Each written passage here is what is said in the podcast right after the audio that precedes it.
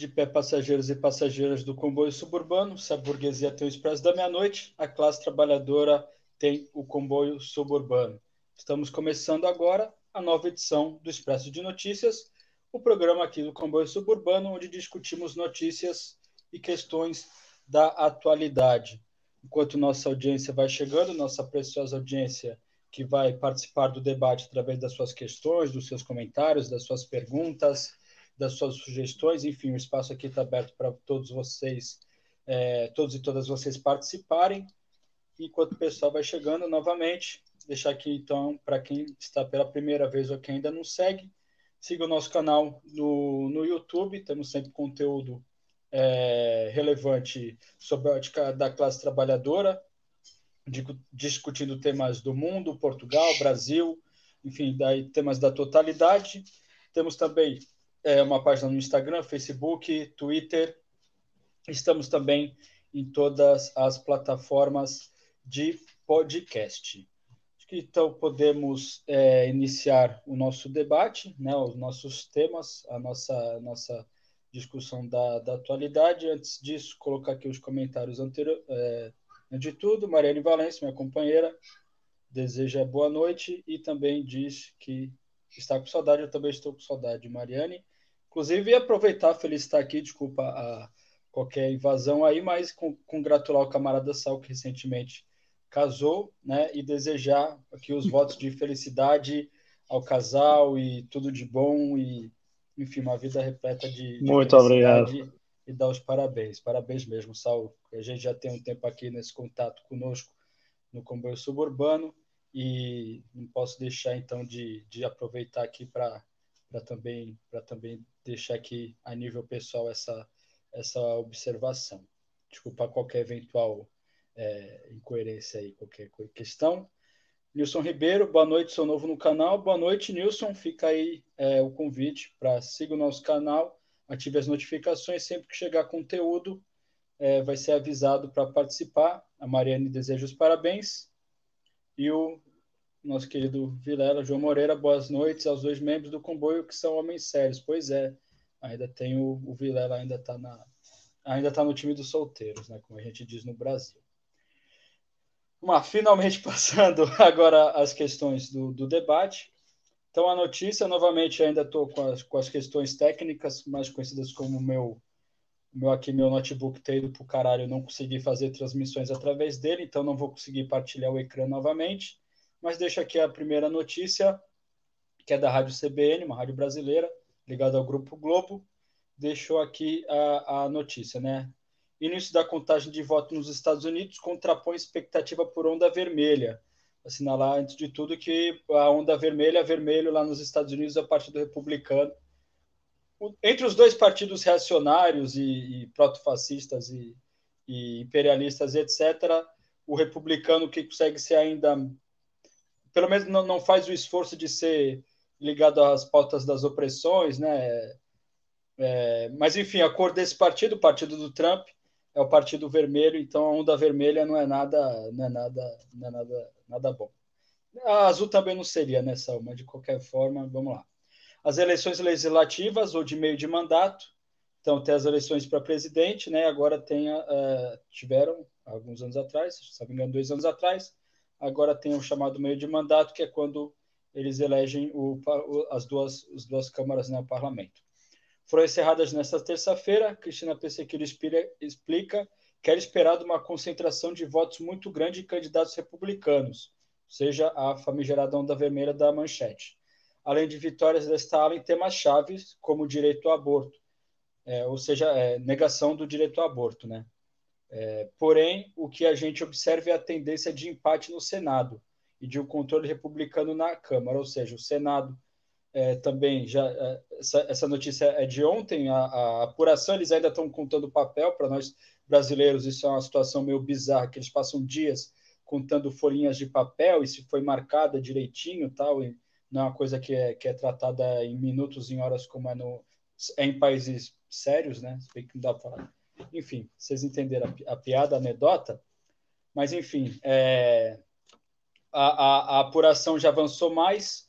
Os republicanos venceram é, em, ambos, em ambas as câmaras, né? O Sal acho que pode confirmar, mas a, a informação que eu tive é essa, mas não com a vantagem, não com a margem que era especulado, ou seja, que seria até um, um medidor de uma reprovação ao governo Biden, que tem sofrido também com várias questões. Enfim, o panorama para já é esse. Saul, a palavra é sua, camarada. Obrigado e parabéns novamente.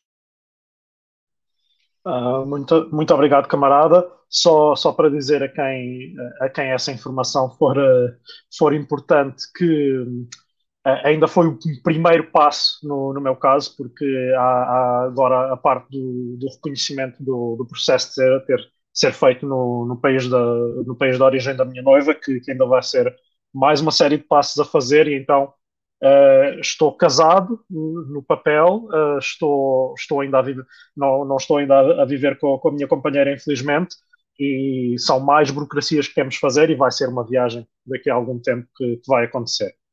Uh, quanto aqui a estas, estas eleições, a tal, a tal onda vermelha lá ficou por chegar, sim.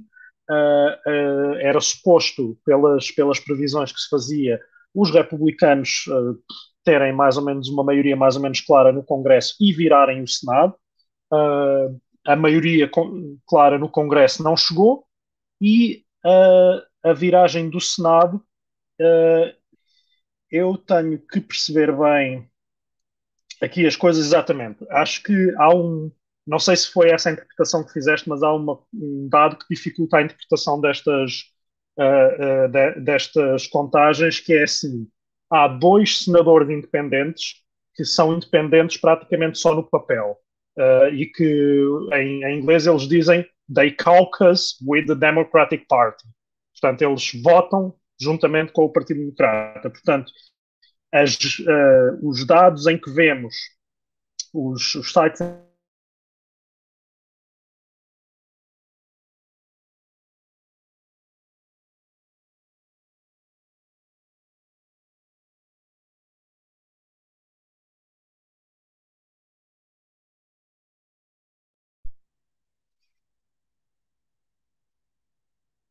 Alô? Estou a ser ouvido? Pode falar. Portanto, sim, sim, quando, voltou, voltou. quando vemos. Vai lá. Sim, sim. Quando vemos o 46-48 ainda com contagens ainda por terminar para com os 48 para os republicanos, temos que acrescentar aos 46 aqueles dois independentes que não são que na prática uh, contam para as, para as maiorias dos, uh, dos democratas. Portanto, a coisa está mais ou menos empatada, mas se, ficar, se ficarmos no 50-50, a vice-presidente tem, tem o direito ao voto de desempate, o que dá uh, a vantagem aos, uh, aos democratas. Isto tudo num contexto uh, com uma série de bizarrias, e, e, vamos à questão da contagem de papel, porque isto está a ser parte da da narrativa da, da, direita da direita nos Estados Unidos como da, da direita brasileira, que é assim, a, a direita americana quer apontar uh, a demora que uh, qualquer pessoa que acompanha a política americana há mais do que cinco anos sabe que, sempre, que isto sempre aconteceu, portanto as, as, as eleições, quaisquer que elas sejam, sejam as presidenciais, sejam as intercalares, as eleições chegam, há uma, há uma série de resultados que saem que, que são fáceis de tirar logo na hora, uh, seja porque as diferenças são muito grandes, seja porque os votos uh, não presenciais não, não têm uma percentagem grande na, na contagem, uh, por uma razão ou por outra, por estas ou por outras razões, há, há, resultados que são fáceis de ser, de ser apurados ou, ou de ser previstos, e uma série deles que ficamos ali semanas a aguardar que eles, que eles cheguem. E a questão é: os republicanos querem apontar isso agora como sendo uma prova de que há massiva fraude eleitoral, como eles costumam dizer, a dificultar uh, a, a, sua vida política. Portanto, a fraude, a, a, fraude, a fraude do sistema eleitoral americano não é a fraude eleitoral, é a fraude da democracia americana, se formos a falar, a dizer como as coisas são. Uh, fraude é acreditar que aquilo é uma democracia e não uh, uh, se fraude ser uma mais ou menos percentagem, mais ou menos milhares de votos para um ou para outro candidato, porque quanto a isso, o, o, sistema tem que se legitimar a si próprio e, e, e a democracia liberal não funciona sem a legitimação dada pela, pelas, pelas, classes intermédias e as classes intermédias querem, uh, normalmente nestas coisas, contas certas, certificadas por, uh, por instituições ditas, uh, ditas mais ou menos idóneas.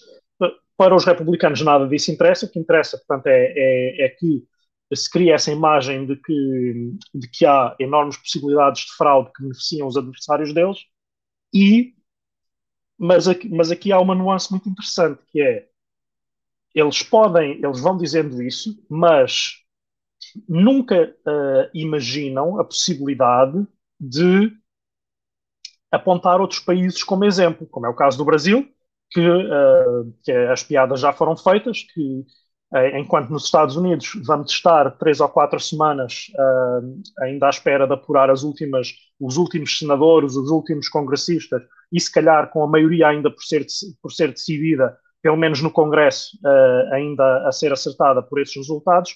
No Brasil, à, à, sétima hora, já temos o primeiro pedido de impeachment e, a primeira, e o primeiro acerto de e o primeiro acerto da presidência com o Centrão. Portanto, as, e os, os, americanos, principalmente os americanos da direita americana, portanto, da direita da direita, se considerarmos que os dois partidos são de direita, não são capazes de admitir que uh, há um exemplo a seguir fora dos Estados Unidos, ainda pior nos países, num país que eles consideram atrasado ou terceiro mundo ou uh, onde, de onde vêm aquelas hordas de imigrantes que eles gostam de, de, de caracterizar como uh, sujas e maltrapilhas e tudo isso.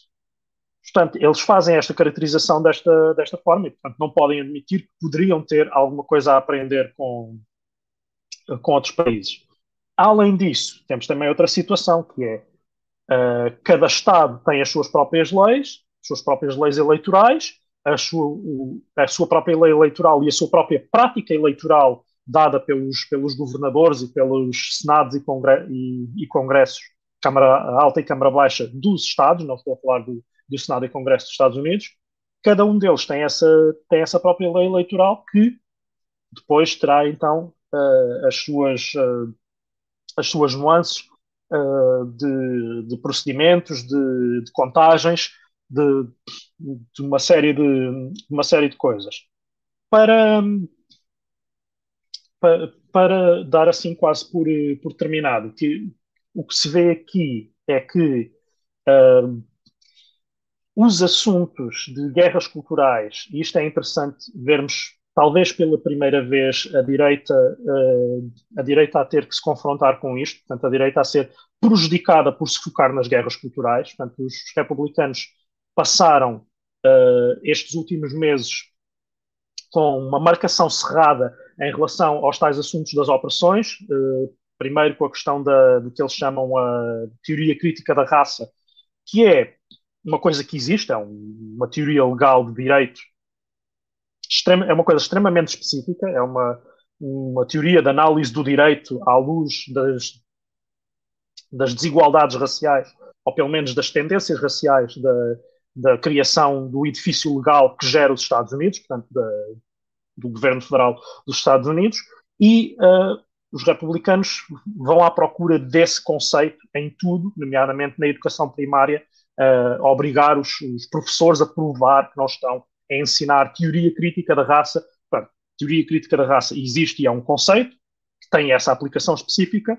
Uh, eles usam-no, na verdade, para referir a qualquer assunto, qualquer categorização uh, sociológica, antropológica que faça uma análise, que muitas vezes tem o defeito de não ser materialista, mas isso são, são outras questões. Nem toda, nem, se todo mundo fosse materialista, nós não, não precisávamos deste podcast uh, não, não, estaríamos aqui a, a, fazer nada, mas uh, não é uma análise materialista, mas é uma análise que, que, que versa sobre realidades que existem.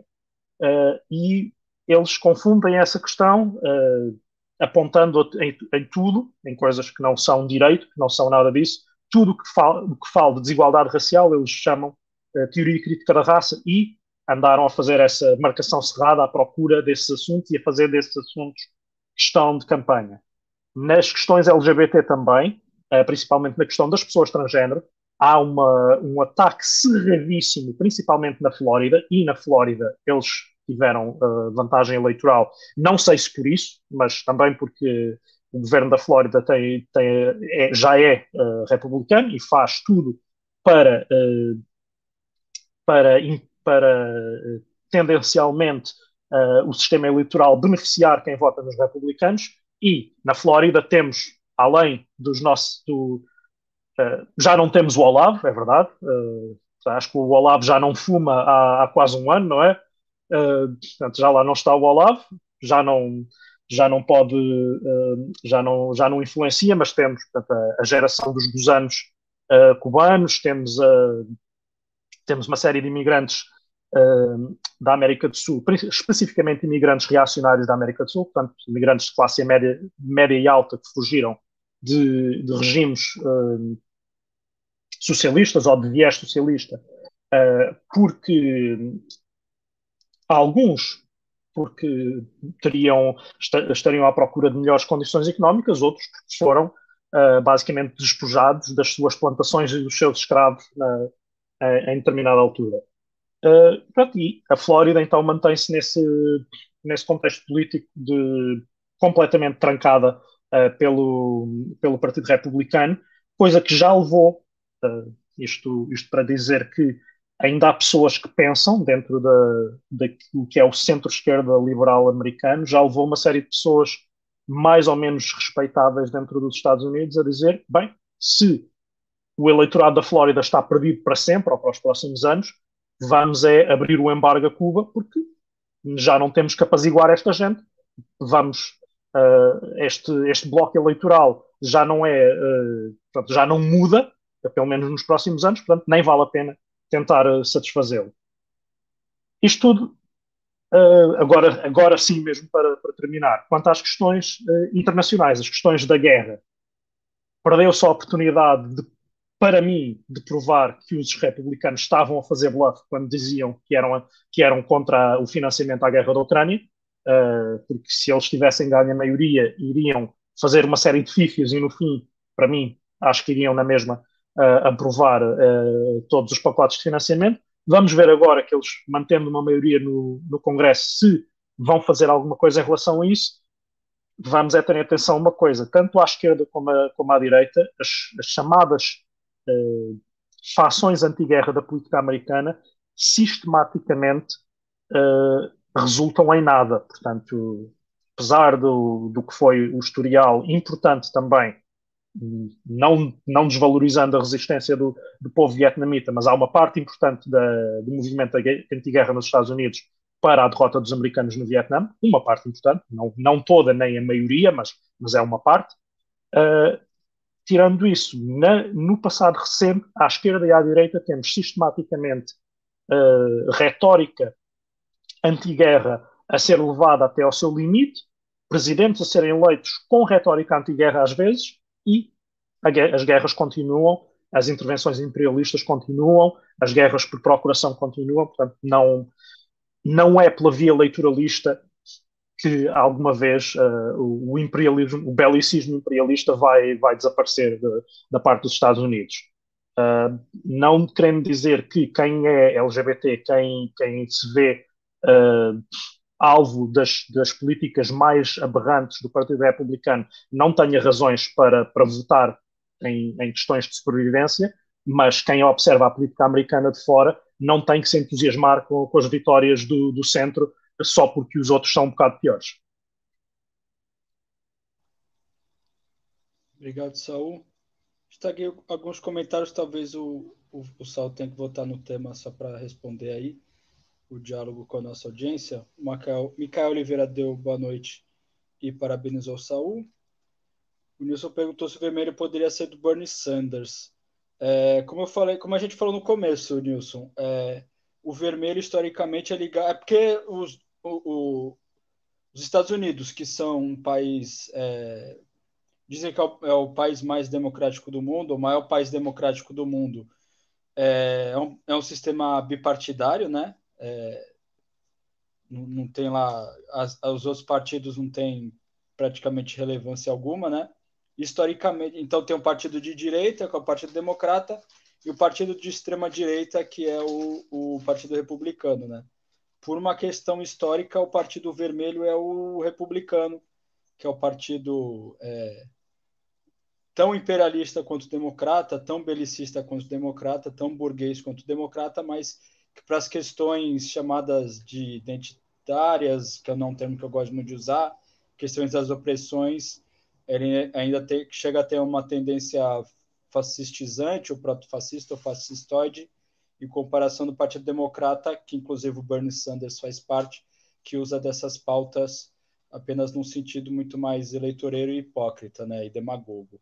É, e quanto ao Bernie Sanders, não sei o que o Sal pode dizer, mas é, aqui no comboio o, o, o Sal vai, vai falar por ele, mas nós não costumamos ser muito simpáticos às soluções é, dentro da ordem burguesa. Né? Qualquer eleição é, tende a, no seu projeto, mesmo que eleito, ele, ele costuma muito mais frustrar e dar abertura a senso da extrema-direita como diz historicamente, do que, do que avançar de uma forma é, concreta e, e a longo prazo. É, aí o, o Vilela comentou, né? Ao contrário, o Nilson nos Estados Unidos é a direita que é vermelha, a extrema direita, né, é, Vilela? Coisa curiosa para dizer o mínimo. Obrigado pelo informe. E o Nilson perguntou, é, pergunta como os votam sem tese estadunidenses. Eu imagino que nem votem, né? Mas pronto, né? É... Quer fazer algum comentário, Sal? Opa, o Sal tem. Vai lá, Sal. uh, os sem-teto nos Estados Unidos uh, votam. Uh, a resposta que eu posso dar é votam. Se me perguntarem em quem votam ou como votam, votam com enormes dificuldades.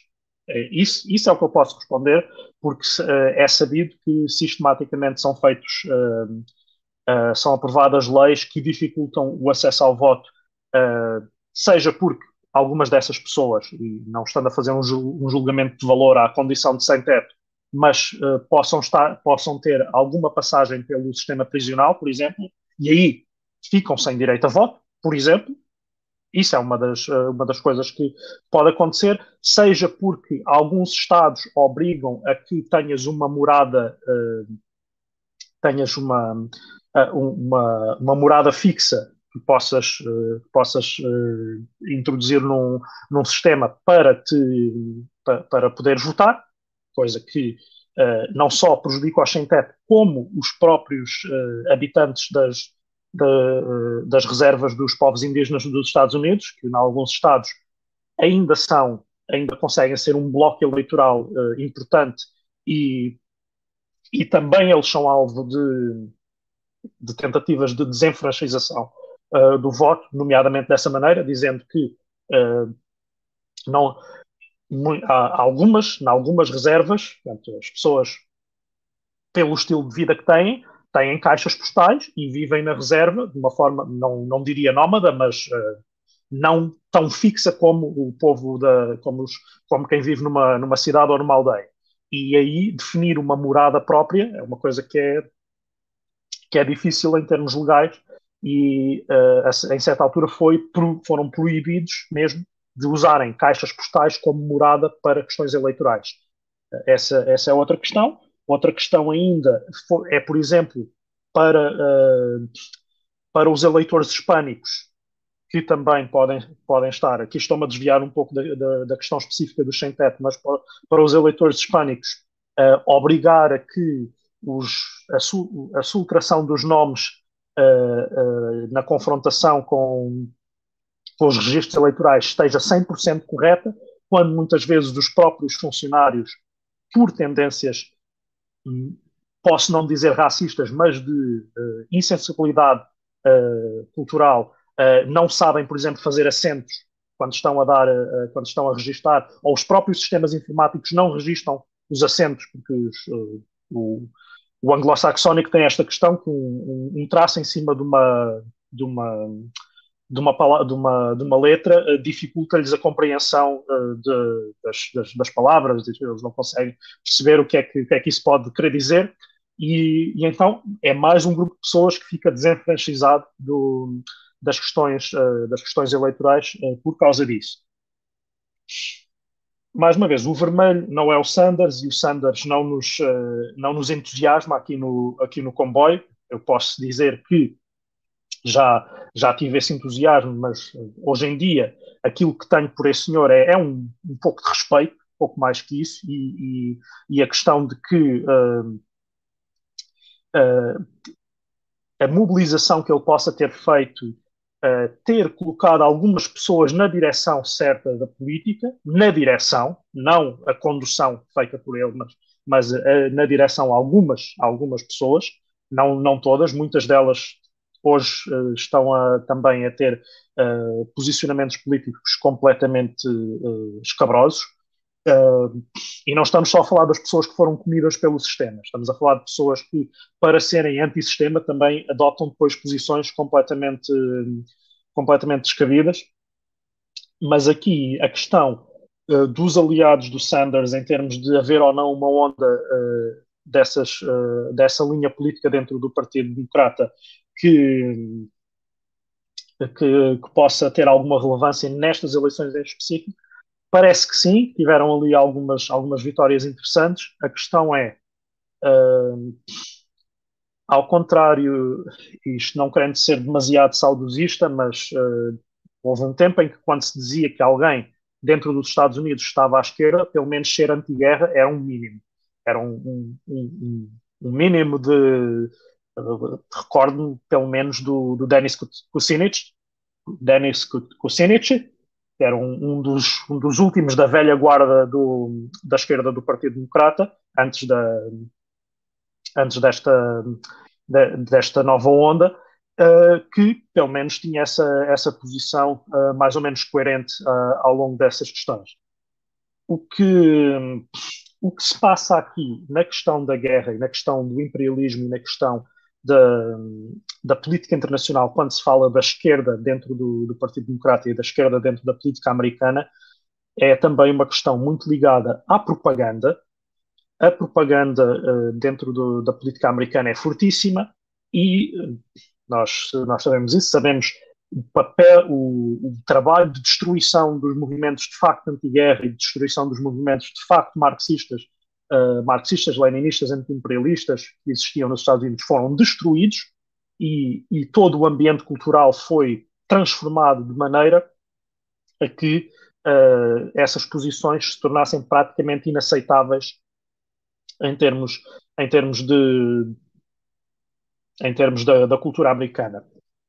Quando, quando a juntar a isso tudo temos uma guerra que em que o Ocidente se conseguiu posicionar, ou conseguiu posicionar um aliado seu como vítima, como agredido, portanto, isto sabendo nós que há toda uma série de nuances que desmontam essa, essa perspectiva, isto não, sendo, não, não colocando essas nuances como, como dando razão ao regime russo, mas uh, há, há muito para além de uma nação agrediu outra, Mas quando a narrativa dominante é essa, e já, e já temos uma narrativa até de, de autopreservação, a, a, esquerda americana, para se institucionalizar, uh, faz uma coisa que é eu tenho que ser tão patriota, tão patriota, para não porem em causa as minhas posições, que uh, às vezes se, se tornam mais belicistas do que a direita. E isso, estamos a ver agora essa, esse cruzamento a acontecer em que os, uh, os republicanos, uh, na onda do Trump e na onda de serem, uh, de se dedicarem a tudo o que seja contra o sistema, contra tudo, entram pela, pela linha do antibelicismo, muitos deles a resgatar categorias que há 5, 10 anos estavam a ser usados, usadas pela esquerda anti-guerra no, nos Estados Unidos, e esta esquerda que se tenta institucionalizar por via da ala esquerda do Partido Democrata quer tanto essa legitimidade, quer tanto ser uh, estar legitima, legitimada dentro do sistema para poder supostamente ter uma ação política consequente, e isso é outra questão se, se isso chega ou não a acontecer, mas eles querem tanto isso que uh, adotam todas as posições o mais reacionárias possíveis em termos de uh, do papel da China na política internacional, de, das questões da, das, guerras, das guerras com drones, das questões da, das intervenções no, no Médio Oriente. Isso, isso, é, isso é grave, isso, isso transforma, subverte completamente qualquer possibilidade desses movimentos terem uh, algum, algum nível de consequência política para além uh, de uns pequenos alívios à classe média americana uh, que, que vão acontecendo. Obrigado, Saul. Antes de passar para o próximo tema aqui, só mais alguns comentários. É, a Terezinha Martins dos Santos Souza teve aqui na nossa última live avaliando a esquerda brasileira nas últimas eleições com o professor, professor não, camarada Fauzi Shelara, do coletivo Sem Flores, foi um excelente debate, assim, histórico, eu, na minha humilde opinião, é, no âmbito do comboio suburbano. Inclusive, aproveitar o comentário dela aqui, ó, boa noite, camaradas, não consegui entrar antes, mas assistirei ainda hoje. Obrigado, Teca. É, mais tarde, às 11 horas no horário de Portugal Continental, ela vai estar lá no nosso canal Irmão dos camaradas da TV A Comuna, onde ela e o, o camarada, que infelizmente agora não recordo o nome, peço imensas desculpas, tá na ponta da língua, mas às 11 horas ela e o outro camarada, é, não é Adelino, peço desculpas novamente, é, vão debater se o bolsonarismo é o fascismo brasileiro aplicado ao século XXI. É, a TV A Comuna é um canal, como eu falei, irmão aqui do comboio suburbano, são propostas muito semelhantes em lados distintos do, do, do Oceano Atlântico, e a Terezinha vai estar lá participando mais tarde, como eu falei, 11 horas no horário de Portugal Continental, com esse debate tão atual e tão importante. E o Nilson falou que também não guarda nenhuma referência com o Sanders. Perfeito, camarada. Próxima notícia, Saul, é, jogo rápido agora. Portugal, novo adjunto de ministra, tem 21 anos. Não tem experiência e entra com um salário de 4 mil euros. Despacho publicado no Diário da República revela que o jovem terminou este ano a licenciatura e ainda nem sequer concluiu o mestrado. A ministra Mariana Vieira da Silva contratou um jovem de 21 anos, recém-licenciado de experiência profissional. Tiago Alberto Ramos Cunha. É como se o nome para os camaradas do Brasil é como se o, se o sobrenome dele, o, o apelido, né? se o sobrenome dele fosse Tiago Alberto Ramos Peixada, ou Tiago Alberto Ramos Esquema, ou Tiago Alberto Ramos Nepotismo. Cunha é o termo em português de Portugal para peixada, para esquema, para padrinhamento, para essas coisas. O Cunha nasceu no Porto, é o novo adjunto da, da ministra da, pres, da Presidência e ganha um salário de cerca de 4 mil euros. O despacho publicado na passada segunda-feira em Diário da República revela que o jovem adjunto, está repetindo a informação, é formado em Direito pela Faculdade de Direito da UP, Universidade do Porto. É, antes do, do Sal comentar, o meu comentário é muito breve. Né? Não, não que eu precise sair do Brasil para entender o Brasil, mas eu vim morar em Portugal, que é uma experiência que está muito perto de fazer sete anos. Eu eu entendi muita coisa do Brasil. Eu acho que se você pegar as questões os problemas do Brasil, né? Ou melhor, você pega os problemas de Portugal. Portugal é um país que tem 10 milhões de habitantes. E o Brasil, que é um país, o tamanho que tem, tem 200 milhões de habitantes. Então, se você pega os problemas do, do, de Portugal e multiplica daqueles 10 milhões para 200 milhões, então muita coisa passa a fazer sentido. Né? A proporção das, das questões, obviamente, é diferente, a história é diferente, um cumpre um papel de colonizador e outro de colonizado, enfim, mas muita coisa faz muito sentido no Brasil, olhando para Portugal.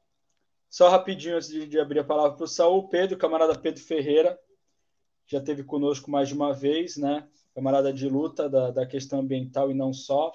Boa noite, camaradas. A inveja é muito feia. Deixa o almoço com os 4 mil paus. Pois é, acho que o problema é esse. Saul, como eu falei, jogo rápido se puder. A palavra é sua. Certo. Bem, uh, estas, estas situações são, são demonstrativas do, do sistema em que vivemos e, e o problema é, é principalmente uh, nós termos chegado ao ponto em que a direita consegue uh, ver um, um, jovem de 21 anos a ser pago em bruto 4 mil euros por, um, por um trabalho de adjunto uma nomeação política. Isto é uma nomeação política, não é outra coisa.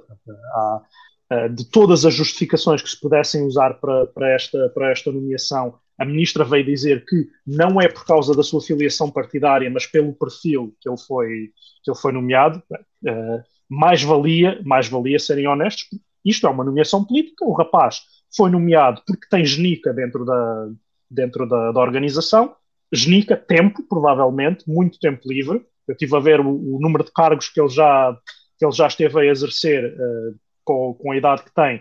Portanto, já foi secretário-geral do, do Conselho Nacional de Estudantes de Direito, uh, tem uma série de cargos a nível de, de das organizações europeias em que, um, em que o Partido Socialista se, se integra. Portanto, o que, o que estamos a falar é de alguém que tem dinheiro, tempo para viajar, dinheiro da família provavelmente, e tempo para, para viajar e estar a, a, a dar horas da sua vida nesses cargos, e em troca dessa dedicação, dessa dessa, do trabalho que fez nesses, nesses órgãos em, em prol do partido e da, e da organização de juventude em que está, foi-lhe dado este, esta função para, então, estes 4 mil euros brutos, que isto depois, com, como são, não sei se são pagos a recibos verdes, uh, aquele, para quem não conhece, não sei, uh, Lucas, recibos verdes no Brasil que tem nome, é, é terceirizado ou tra é PJ, é PJ. Pessoa jurídica. Uh, uhum. Não sei, será por, por esse sistema de equivalente à pessoa jurídica ou, ou recibos verdes e sem estabilidade de cargo também.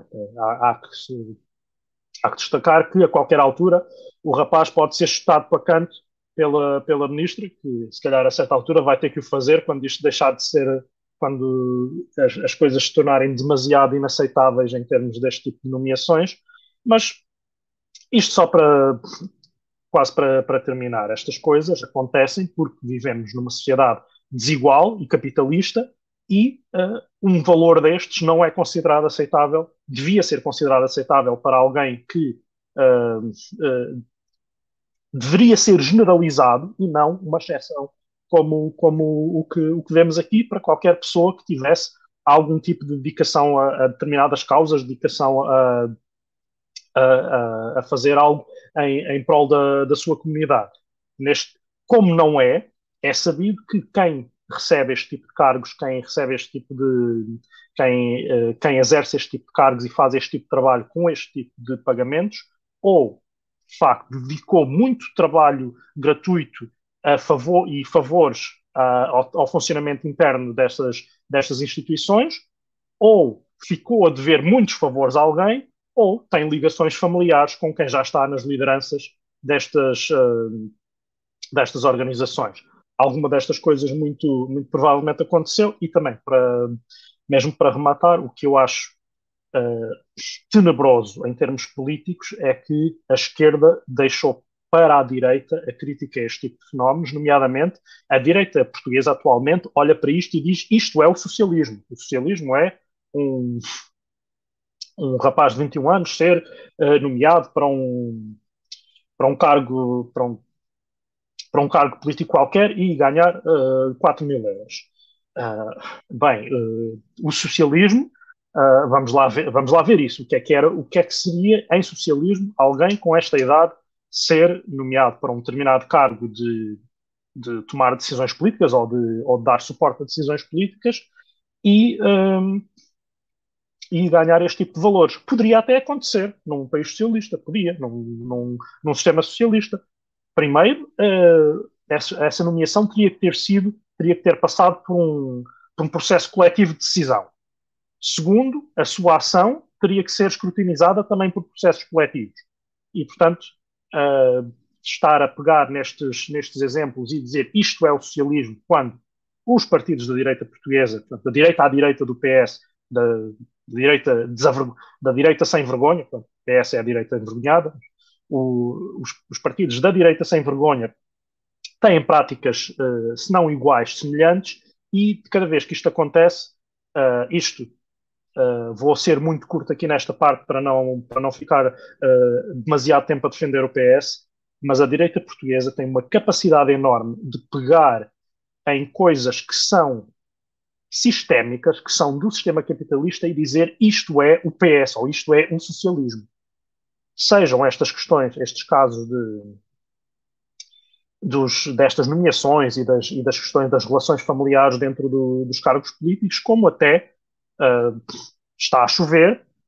Lisboa é uma cidade que está mal construída para lidar com a, com a quantidade de chuva que cai em cima dela e uh, as inundações acontecem. Portanto, quando uh, quando as, as, inundações acontecem e o PS é poder em, em Lisboa, portanto, uh, os partidos de direita e a imprensa não, não saem de cima do assunto da chuva do princípio ao fim da, da, estação das chuvas. Como quem lá está é o homem dos unicórnios e o homem e o crominho das, das startups, que o Medina também era, mas pronto, mas como quem lá está é o, é o, é o crominho das startups, parece que afinal já é um sistema, de, já é um problema de infraestrutura, já é um problema do, de, do estado do tempo, já é uma coisa que nem sequer é razão para ser notícia. Portanto, uh, é, uma, é, um fenómeno muito curioso como, como se consegue pegar nos mesmos acontecimentos e, e dar-lhe estas, estas viragens. Tem até, embora não uh, possa ser desonesto estar a querer comparar uh, a ação política de um partido como, como o PS com uh, as questões de, das críticas que se fazem ao, ao, socialismo real em termos de, dos projetos políticos dos países do socialismo real, que é tudo aquilo que acontece, como, como dizia, acho que era o Parenti que dizia isso, se as igrejas estão cheias é porque o, povo resiste ao, ao, ateísmo de Estado. Se as igrejas estão vazias é porque o povo é, porque o povo é reprimido e não, e não, pode, ir à, e não pode ir à igreja. Portanto, tudo e o seu contrário é usado pela, pela direita capitalista para dizer que o socialismo é mau e que o socialismo uh, domina uh, a política e domina a história, mesmo quando a, a vitória da direita capitalista é quase absoluta, conseguem ainda assim apontar tudo aquilo que acontece de errado na, na sociedade como sendo culpa uh, de um de, de, uma posição política ultraminoritária, mas que na cabeça deles é, é maioritária. Obrigado, Saul. Comentário aqui do Vilela. É um rapaz com bom mindset. É verdade. Uma próxima notícia, agora Brasil. É, notícia do portal G1 da Globo, né? É, eleições. Ministério da Defesa entrega relatório sobre o sistema eleitoral sem apontar fraude. Ou seja, as Forças Armadas atestando que não houve fraude eleitoral texto faz duas sugestões para o TSE para melhoria do sistema. De, demais entidades fiscalizadoras atestaram que o sistema é imune a qualquer vício. É, o Ministério da Defesa entregou nesta quarta, dia 9, ao Tribunal Superior Eleitoral, o relatório que fez sobre o sistema eleitoral. No documento, o Ministério informa que não investigou crimes eleitorais. Assinalo que o trabalho restringiu-se restringiu à fiscalização do sistema eletrônico de votação não compreendendo outras atividades, como, por exemplo, a manifestação acerca de eventuais índices de, indícios de crime eleitoral, diz o texto. É, bom, é, enfim, acho que é o, o que dá para tirar aí de, de, principal. Antes disso, é, pensando na pauta do programa de hoje, a gente né, tinha pensado em, em colocar isso, que, enfim, tem seu grau de importância. Depois ainda pensei em, em propor a mudança para falar que, o, que a equipe de transição é, já do, do, do, governo eleito Lula é, fez, é, divulgou recentemente a equipe de, a equipe de que vai cuidar do setor da educação e tem ali todas aquelas fundações privadas, burguesas, financeiras, privatistas, é, todo lixo burguês que, que tenta usar a, a, o sistema público de educação para benefício próprio, para lucro e para colocar a sua pauta e a sua ideologia, né? Vamos ver se agora vai aparecer o tal do escola sem partido, agora que o partido da escola, durante o governo Lula, vai ser o, o partido burguês, o partido, da burgue, o partido do capitalismo. Vamos ver se alguém vai falar alguma coisa. E a hora que os comunistas, mesmo aqueles que por algum motivo apoiaram a candidatura Lula, quando eles forem colocar isso, quando a, quando a categoria dos professores, os sindicatos, associações forem se manifestar contra esse processo, eu quero ver a mesma esquerda que hoje está aplaudindo o Xandão, está aplaudindo o STF, está aplaudindo o Alckmin, eu quero ver quando, quando, quando o, o peso da justiça brasileira pesar contra aqueles que se colocarem contra esse processo nojento que, que vão fazer, que já estão fazendo com a educação brasileira. Enfim, mas a gente vai ter muito tempo e muita oportunidade para isso, tá bom? Esse governo nem começou e já está mostrando o que ele, o que ele, o que ele, que ele serve. Né? Falta de aviso não foi, mas enfim. O tema não é esse, eu pensei em falar isso, mas a gente vai ter tempo para elaborar isso.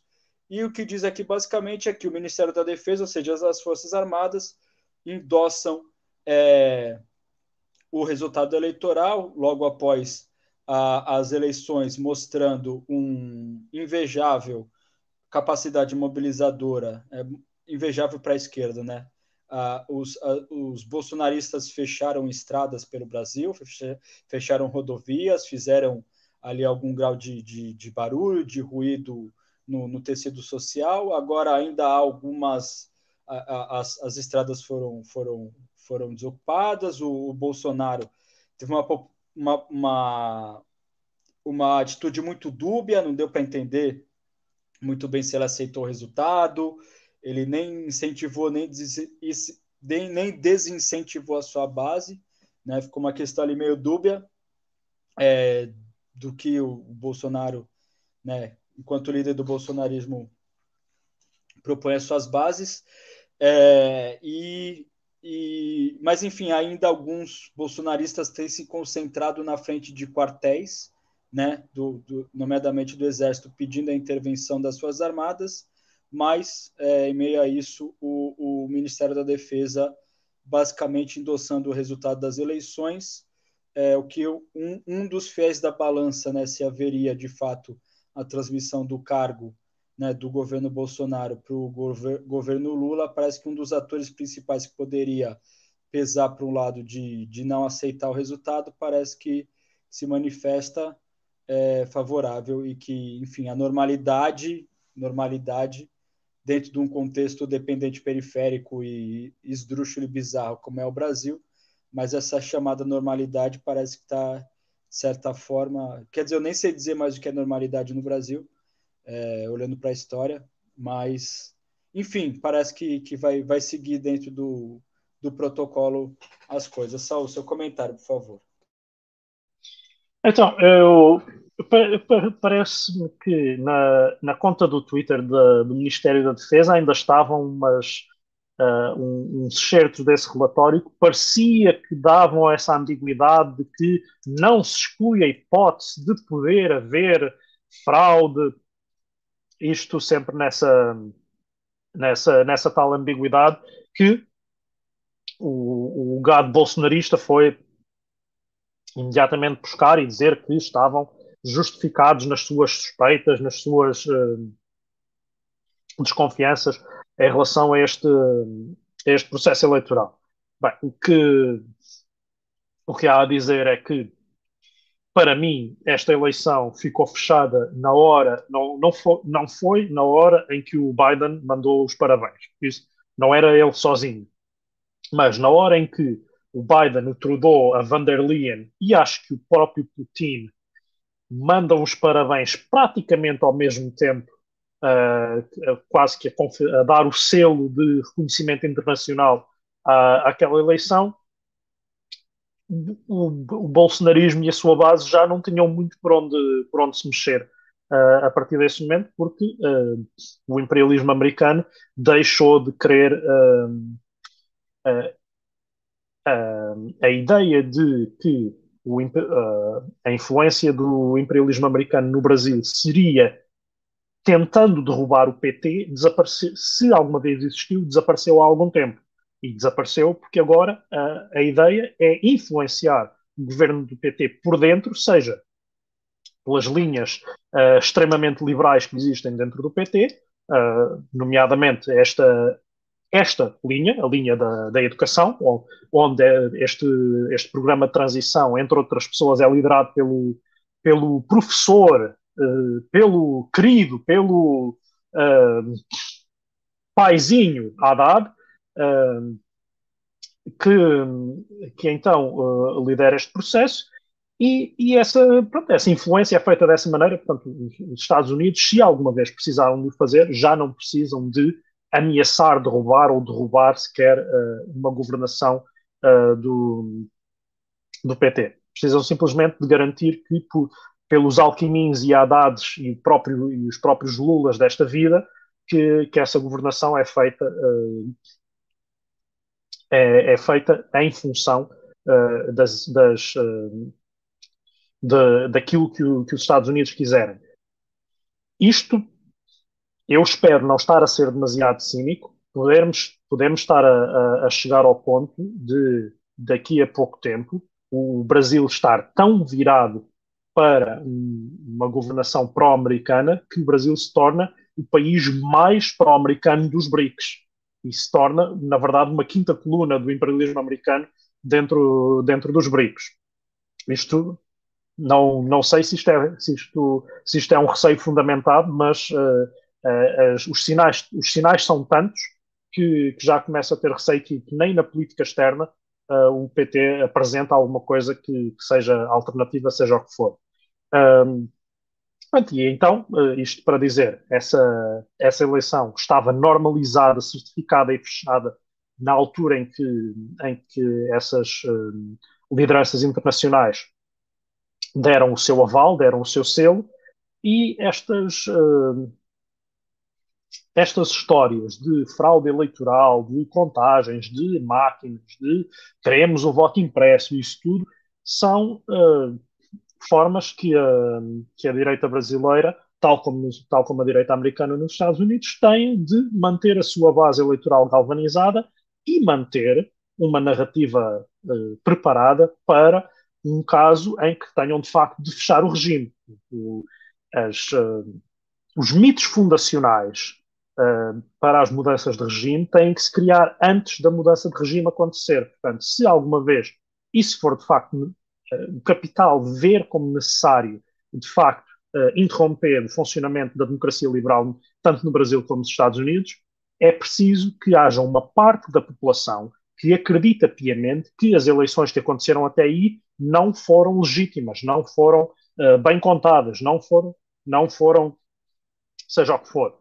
E então, com estas, uh, com, com, estas narrativas eleitorais de fraude e com estas histórias baseadas em, em uh, numa coisa que eu espero não estar a usar mal a, a expressão, que é aquilo que se chama data mining, ou minar por informação. É assim, tanto no Brasil como nos Estados Unidos, como em qualquer país com uma dimensão semelhante a estes dois países, um processo eleitoral deste tamanho vai ter sempre uma quantidade grande de irregularidades ou de coisas que não, não se estava à espera que acontecessem. É fácil ou é possível criar uma narrativa de irregularidade uh, ou de uh, deslegitimação de uma, de uma eleição por pessoas pa, pa, que é vendida a pessoas que não têm uh, ou, ou, um público que não tem noção de escala. Portanto, temos um, um eleitorado de 150 milhões de eleitores ou 200 milhões de eleitores e se conseguirmos repetir muitas e muitas vezes uma série de dezenas de histórias de de, de possíveis uh, uh, incumprimentos de leis eleitorais, quase que convencemos certas pessoas que isso é generalizado. Para terminar, dizer que uh, a direita, ao se focar nestas narrativas, passa uma armadilha à esquerda em que a esquerda tem caído com gosto, é quase como a história do urso. Eu, parece que tu afinal não vens aqui caçar, mas a, a esquerda tem uh, tem caído com gosto nesta armadilha, que é de cada vez que a direita ataca a democracia liberal, a esquerda posiciona-se como vanguarda da defesa da democracia liberal e da normalidade burguesa. Portanto, uh, em vez de dizermos uh, sim, as eleições não são legítimas, quem devia liderar quem devia liderar o Brasil eram sovietes de camponeses e trabalhadores urbanos e, e indígenas. Se calhar é isto que devemos começar a fazer sim, as eleições nos Estados Unidos não são legítimas, o que devia acontecer era o desmantelamento dos, uh, do governo federal dos Estados Unidos a balcanização dos Estados Unidos e a entrega da, da, da soberania, onde ela ainda pode ser entregue aos, aos indígenas, e uh, a emancipação nacional dos, dos, uh, dos, dos descendentes de povos escravizados. Se calhar é preciso começar a desenvolver narrativas próprias que colem, portanto, narrativas com, com solidez, para não ficarmos sistematicamente na defensiva deste, deste regime que também não é o nosso.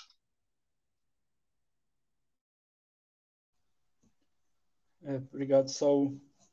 É, o Nilson Ribeiro falou: os bolsonaristas estão sentindo threads pelo exército brasileiro e falou que o PT e sua grande extensa frente são mais palatáveis para o capital mundial. Bolsonaro irá para o lugar de sempre, ou seja, o clero de segunda condição no Brasil. Todos entreguistas.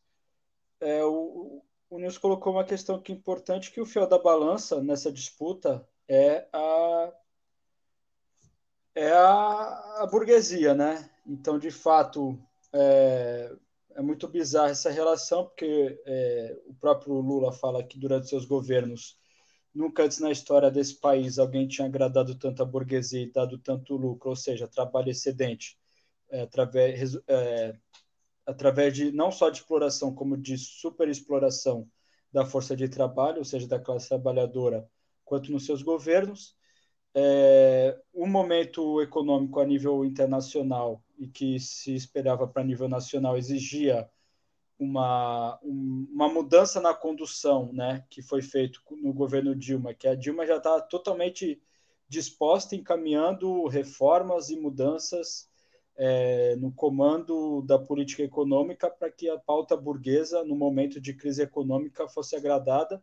Mesmo assim, por uma tradição histórica do PT, isso teria que ser de alguma forma negociado, manobrado e feito de uma forma mais paulatina, o que não, não foi é, o que não não agradava o capital. Dilma foi deposta, Lula foi preso para não disputar as eleições de 2018, Bolsonaro ganhou, mas de fato é, não mostrou, não se mostrou como uma solução e além de, de desestabilizar muito o clima, né, a, a a situação política no, no Brasil. Então, de fato, a burguesia acordou para o fato que a melhor solução é Lula, essa frente amplíssima, talvez uma das frentes mais amplas da história, né? onde, como na história de toda frente ampla, o campo dos trabalhadores sai desfavorecido, né? É, e a gente já vê aí, tanto na, como a gente falou já, na educação, mas a nível econômico, é, a, a, composição é, já indica que vai ser uma política burguesa é, no momento de crise, como, como deve ser, a favor da burguesia, né? Não sei como é que vai ser feito de forma a, a, a aumentar, ampliar o consumo, né? Mas, enfim, de fato, quando os, as Forças Armadas, né? Como eu falei, é, quando no Brasil falamos de golpismo, é, como algo recorrente, como um país é, dependente periférico que se trata, né? É, a nível mundial, né? É, a, a, a, o golpismo acho que nunca deve ser o uso das forças armadas, o uso, uso da força, o uso das armas nunca deve ser é, desconsiderado no âmbito político, ainda mais num país como o Brasil. É, mas de fato esse posicionamento da, do Ministério da Defesa é, da, é, Fortes Indígenas, apesar de também terem deixado algum grau de dubiedade, como o Sal falou, que foi observado no Twitter, né? assim como Bolsonaro, né? fica ali aquela, aquela carta na manga, né? se por um acaso, eu acho isso muito difícil, o Lula queira pisar um pouco fora da faixa, né? ou pisar um pouco da, da linha, o que não vai acontecer, é, tanto o Bolsonaro que sai, enquanto pode ter sido derrotado na eleição presidencial, mas o bolsonarismo Assim como o Bolsonaro falou no seu único pronunciamento depois do fim das eleições, falou que finalmente tem uma direita no Brasil, que de fato é, é uma mentira, tendo em vista que talvez ali tirando o período João Goulart, é, muito curto, é, o Brasil sempre foi governado pela direita, sempre teve uma política burguesa né, é, no Brasil. É, quer dizer, o, João Goulart também, mas era um, era um desenvolvimentista, era um, um trabalhista, um, um, reformista como deve ser, né? Um, um reformista de verdade, né? É, e não estou colocando isso como virtude, mas de fato É, o Brasil sempre foi governado pela direita, mas o que o Bolsonaro quis dizer ali é que essa extrema-direita e, essa, e a sua pauta ultraliberal se colocam ali à disposição a serviço da burguesia é, ou da coesão burguesa, que envolveria vários setores da burguesia, as Forças Armadas e, e o capital internacional. Caso a coisa corra mal, é, estão ali à disposição, né? Mandar ali um, um beijo me liga, né? Qualquer coisa tô aí. É, e amanhã, quem sabe, quem sabe, se a situação não melhorar com a política que o, que o governo Lula colocar, pode ser, pode ser facilmente acionado, até porque tem algum grau de respaldo popular, tendo em vista uh, essa base mobilizada, tendo em vista mesmo depois do Bolsonaro ter tido um governo envolvido em corrupção, ter tido um governo genocida, ter tido um governo onde a miséria voltou seriamente à pauta no noticiário e no cotidiano, cotidiano da vida brasileira, ter tido ele, a, a, a ampla votação que teve, ou seja, eu acho que dá para dizer que o maior movimento político do Brasil hoje é o bolsonarismo e ele se coloca a serviço aí é, e se mantém consolidado. Pode ser que dentro do, dessa, desse campo político, é, com a derrota do Bolsonaro, alguém queira se credenciar para ser o líder, mas de fato não dá para negar, mesmo sendo um lixo, né, um, um, exemplo da escória que a humanidade pode produzir, mas Bolsonaro hoje é um líder é, político de relevância no Brasil. Então, enfim, vamos aguardar as cenas dos próximos capítulos, mas para já as Forças Armadas garantem que vão e a burguesia, através das Forças Armadas, vão dar uma chance a Lula. Vamos saber o que vai acontecer, porque Acho muito difícil que os que os indicativos econômicos melhorem. Isso vai causar é, insatisfação tanto em quem votou no Lula quanto, obviamente, quem votou no Bolsonaro, que já dá todo indício e tem toda a narrativa construída para não aceitar. Enfim, acho que vem mais anos de instabilidade para o Brasil. Não, não, não. Esse respiro, esse alívio, essa festa que, que o campo que se escorou no petismo fez, campo da esquerda que se escorou no petismo fez com o resultado do eleitoral, acho que não não não tá não tem nada garantido e não, não vejo um futuro pela frente, um bom futuro é, pela frente para o Brasil. Espero de, de fato, sinceramente, estar equivocado, mas é, dados esses elementos, acho, acho bastante difícil. É, Saul, é, tem alguma recomendação, algum último recado que você queira deixar, alguma questão que, que você queira colocar para a gente fechar? Ora, uh, recomendações. Uh, eu comecei a ver um documentário que me foi recomendado a mim, chamado United in Hunger, uh, sobre, sobre o ativismo LGBT, que já tinha referido aqui a questão da, das pessoas LGBT nos Estados Unidos, mas é também sobre os Estados Unidos, é sobre a, a, a pior fase da crise da SIDA nos, uh, nos Estados Unidos. E acho que é importante, estas, estas referências históricas são importantes porque temos que perceber que o ativismo, nomeadamente dentro do primeiro mundo e até para as chamadas causas das opressões e causas identitárias, tal, a tal expressão que, que, que, também não, não te agrada muito, mas que esse, esse ativismo não tem que estar de maneira nenhuma associado aos estereótipos de pacifismo e de ina, inação ou de passividade que, que nós uh, atualmente, atualmente associamos. E então, se soubermos uh, que história é que vem para trás, que, se soubermos mais sobre o que é que temos atrás de nós em termos de história, uh, sabemos também melhor como, como é que chegámos até aqui. Uh, e é uma parte também temos que temos que perceber bem o que é que o que é que aconteceu ao anti-imperialismo, o que é que aconteceu ao, ao, ao ativismo anti-guerra, o que é que aconteceu às o que é que aconteceu às, às posições Uh, mais radicais dentro de uma série de, de movimentos uh, da, da, esquerda primeiro-mundista, o, que é, o que é que se passa para, para termos chegado ao que, ao que chegámos aqui.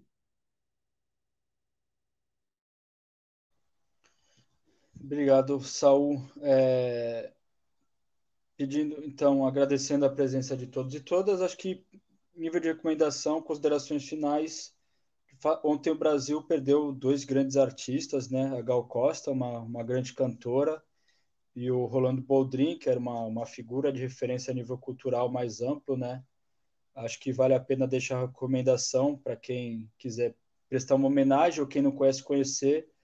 É, Gal Costa, nomeadamente pela música, né? É, o Rolando Boldrin, acho que pelo YouTube ele ele durante muito tempo na TV pública brasileira, né? Ele teve um programa de de cultura no âmbito mais do, do Brasil do interior, né? Brasil do interior não daquele sentido do agro, daquele pastiche ridículo do, do cowboy estadunidense, mas do Brasil do interior de raiz, autêntico, é, culturalmente rico e não um produto burguês capitalista cultural classificado engessado nesse nessa música.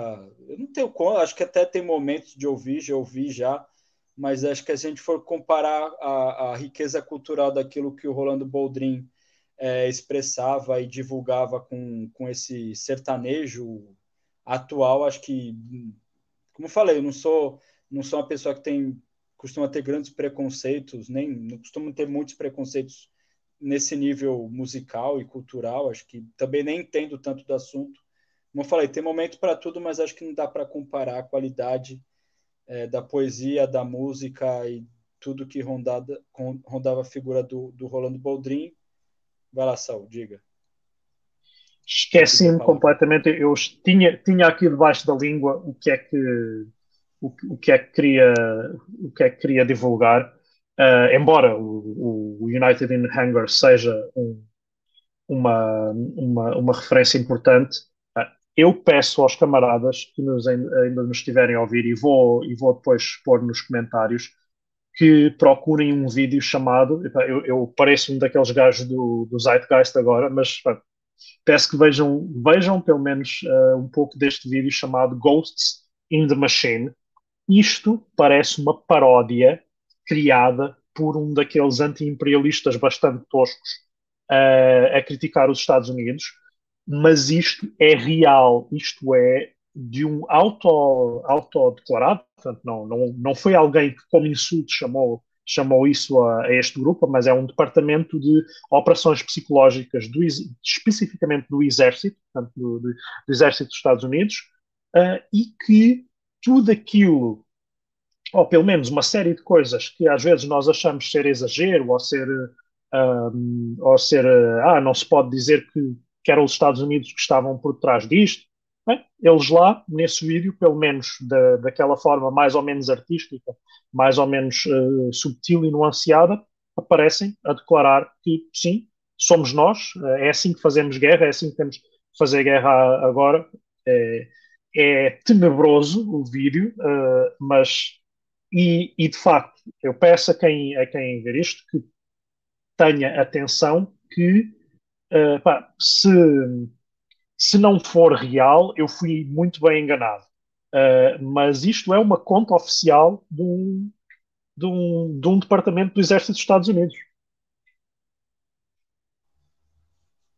Pessoal, obrigado. É, enfim, fica aí a minha recomendação a nível cultural, a Gal Costa e o Rolando Boldrin.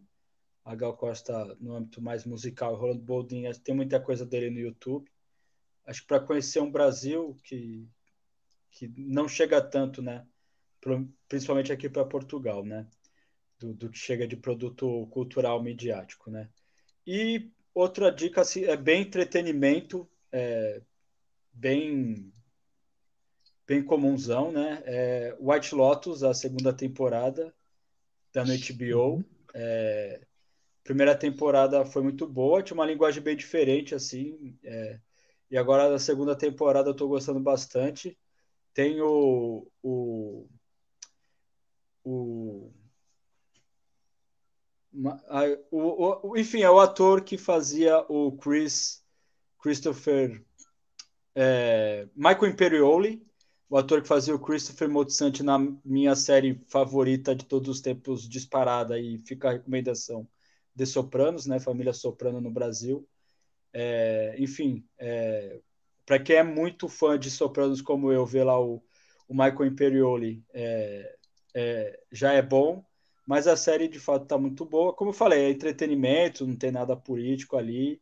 Expõe um pouco é, a hipocrisia e a, e a, a, futil, a futilidade de uma, de, de uma burguesia estadunidense, mas não, não é tanto pela crítica, o momento é bem entretenimento, bem para descansar. Eu, a nível pessoal, tenho precisado bastante, estou no, no, emprego novo, por um lado bom, né, ter melhores garantias de, de trabalho, salário, emprego e estabilidade, o que é importante, né? Por outro lado, ter sido muito puxado a nível, é, ritmo de vida pessoal dos últimos dias. É, então, ter ali algum entretenimento de qualidade também faz parte, vale a pena. É, e é isso, acho que podemos agradecer a presença e a participação de todos vocês, que deixaram aí nos comentários. Quem vê depois também, quem assistir, é, tanto quem estiver ouvindo pelas plataformas de podcast, quando vê, quem assistir diretamente pelo YouTube, deixa um comentário, é, diz aí o que achou. Se tem alguma questão a colocar, a gente responde é, na medida do possível, mas praticamente todas as interações a gente responde para vocês, tanto nas nossas redes sociais quanto nas nossas plataformas. E deixa o like, compartilha, manda para nos seus grupos, nos seus círculos aí de amizade, de debate político, que aí a gente sempre tenta congregar o número maior de pessoas. Isso ajuda muito na divulgação do nosso veículo, que a gente não cansa de dizer, é um veículo autônomo, é um veículo independente é, a nível de classe e de filiação política, né? E a gente conta com, a, com o apoio de vocês através do boca a boca, através da discussão, para divulgar o comboio suburbano. Último comentário aqui, Pedro Ferreira, grande amigo, é, deixando agradecimento. Nós que agradecemos mais uma vez pela participação, Pedro. Muito obrigado a todos e a todas que estiveram conosco e até a próxima.